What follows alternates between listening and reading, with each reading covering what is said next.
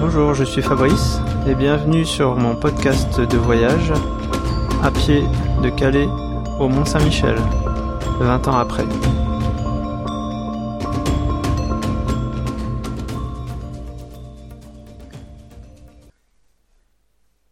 20 août 1998, 12e étape de Blonville à Colville-Plage, 34 km. Aujourd'hui, le paysage était peu intéressant, dû encore une fois à beaucoup de routes. J'ai cependant réussi à réfléchir sur ce que je voulais faire comme activité une fois ce voyage terminé. Il y a de nombreuses choses à faire, notamment du classement d'affaires anciennes, cours, habits, photos. Mais j'aimerais aussi faire de nouvelles expériences, comme euh, faire du pain, du vrai, de l'hydromel, du rhum arrangé. Sinon, il y a de nouveaux loisirs que j'aimerais essayer, comme l'aïkido et peut-être la poterie. J'aimerais continuer la guitare et mes sports de glisse. Il faudrait que je continue ou change ma page personnelle sur internet et que je me mette sérieusement à écrire. Côté lecture, j'aimerais bien lire des trucs sur les différentes religions et aussi sur les auras ou toutes ces choses. Si je pouvais assister à des conférences ou à des stages, ce serait pas mal. Pour commencer tout ça, j'aurai deux mois qui, je l'espère, comporteront une partie avec du boulot. Et si je pouvais commencer toutes ces activités le soir, ça serait pas mal.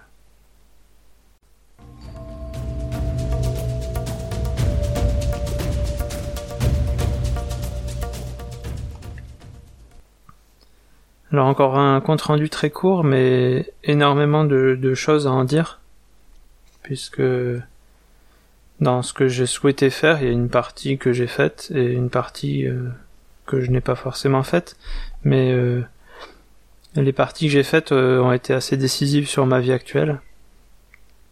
Alors d'abord pour commencer, euh, le côté paysage peu intéressant. Euh, lors de cette étape, j'ai traversé les plages de Cabourg et Ouistreham. pas, pas forcément très désagréable, mais effectivement des plages, des plages très touristiques, donc j'ai traversé sans, sans trop réfléchir, sans trop admirer le paysage. Et c'est surtout qu'il y avait l'estuaire du canal de Caen à la mer qu'il faut qu'il faut passer. Il y a une bonne dizaine de kilomètres à faire le long du canal avant de pouvoir le traverser. Et puis après arriver euh, de l'autre côté vers Colville-Plage. Donc pas forcément intéressant sur le point de vue des paysages, mais ça m'a permis de quand même pas mal réfléchir et de faire le point sur, euh, sur ce que je faisais, sur ce que j'avais envie de faire. Alors, euh, D'abord, effectivement, du tri, du classement. Je, je, pense en avoir fait une partie, mais je suis pas sûr que tout, tout a été fait puisque j'ai encore des, des photos non classées de, de cette période. J'en ai, je les ai laissées en tas euh, par, euh, par date et je les ai jamais mises en album.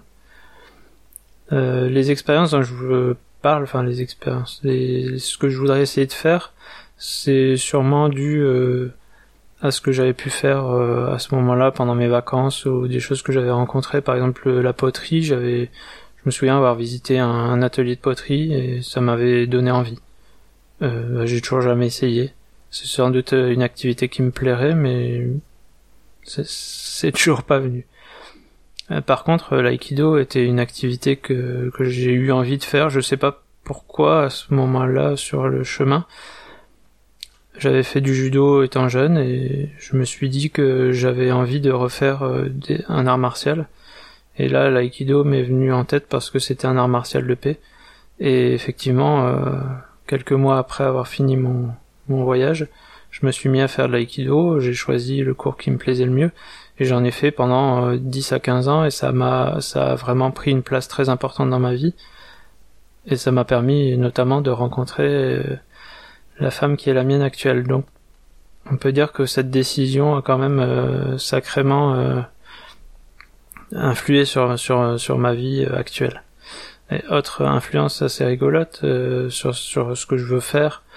Alors pareil, le rhum arrangé, j'étais allé faire un ma, ma copine du moment donc avait son père qui habitait à la Réunion. On était allé un mois à la Réunion et bon, on avait pu goûter du, rhum arrangé, donc ça m'avait donné envie d'essayer. Bon, c'est pareil, c'est quelque chose que j'ai jamais essayé.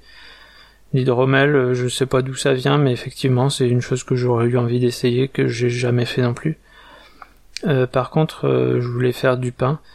Et je ne sais plus si j'ai essayé. J'ai peut-être essayé une fois ou deux. chose assez rigolote, c'est que maintenant je suis boulanger. Mais je, je ne sais pas pourquoi cette idée-là m'est venue à ce moment-là. Elle a pas du tout eu d'importance à ce moment-là. Mais probablement une, une, graine semée pour mon futur, mon futur actuel. Euh, donc voilà, beaucoup de, de réflexions sur ce que j'avais envie de faire. Alors est-ce que est-ce que ces décisions effectivement eu un rôle important On ne sait pas. Peut-être que je les aurais fait malgré tout ces, ces, activités sans cette réflexion, mais je ne suis pas si sûr. Et d'un autre côté, euh, j'avais eu d'autres envies qui ne se sont pas réalisées, donc peut-être que ma vie aurait été autre, autrement si j'avais j'avais choisi ces autres activités. Je serais peut-être potier, on sait pas. Euh, sinon, bah les sports, la guitare, c'est des choses que j'ai toujours fait. Les sports de glisse, j'en ai fait pas mal à la suite euh, de, de cette époque. D'ailleurs, en fait, la guitare, j'avais essayé un petit peu à ce moment-là mais il me semble que c'est bien plus tard que je me suis mis à en refaire, donc c'est pareil, c'est sans doute une envie latente qui, m'est restée et que j'ai, exploité plus tard, tout simplement. Et enfin, sur euh, mes, envies de lecture, euh, un petit peu sur la recherche personnelle, euh, sur euh, la recherche spirituelle, c'est effectivement des choses qui ont pris énormément de place euh, juste après mon voyage. Pendant un ou deux ans, j'ai eu beaucoup de lectures là-dessus, j'ai assisté à énormément de, conférences, et j'avais une recherche euh, qui a été, je pense, initiée par mon voyage et par ce moment de ma vie, mes ces intérêts que j'avais, euh, qui a été une recherche personnelle très très approfondie pendant les années qui ont suivi. Alors je parle aussi de la mise à jour de ma page personnelle sur Internet que j'appelais, euh, qui s'appelait à l'époque euh, une home page. Donc euh, j'étais quand même déjà, j'avais déjà découvert le, monde d'Internet. Ça faisait déjà plus de deux ans que qu'Internet s'était un peu démocratisé entre guillemets, qui commençait à venir dans le grand public. Et, et dès le départ, j'avais j'avais commencé à y avoir une activité, à produire ma page perso avec les activités que j'avais et éventuellement aussi mes, mes réflexions du moment. Une page comme tout le monde commençait à faire à ce moment-là, avec une, une audience bien moindre que, que, que ça peut avoir actuellement euh, lorsqu'on fait un blog, euh, un podcast ou, ou quand on publie quelque chose sur les réseaux sociaux, etc. Alors juste pour la petite histoire, j'avais découvert euh, Internet en 1997 lors d'un voyage euh, à l'étranger pour mes études euh, dans une université euh, des Pays-Bas où là internet était déjà disponible pour tous les étudiants alors qu'en France c'était vraiment le tout début. Et donc dès, dès mon retour ensuite j'étais en stage de fin d'études dans un laboratoire de recherche du CNRS où on avait accès à internet et là, euh, j'ai commencé vraiment mon activité euh, numérique à ce, moment-là. Par contre, euh, dans, dans la sphère privée, chez les particuliers, Internet c'était encore juste en accès par modem 56K, donc avec un débit extrêmement faible. Et, et aussi, on, peut voir par rapport à, à l'époque actuelle, c'est que pendant mon voyage, je ne parle jamais de, de du fait que ça puisse me manquer, alors que j'avais quand même déjà une activité assez intense euh, au niveau recherche en tout cas, euh, et même au niveau échange par mail ou par forum, mais c'était pas encore devenu une activité aussi omniprésente qu'elle peut l'être euh, actuellement chez chacun d'entre nous.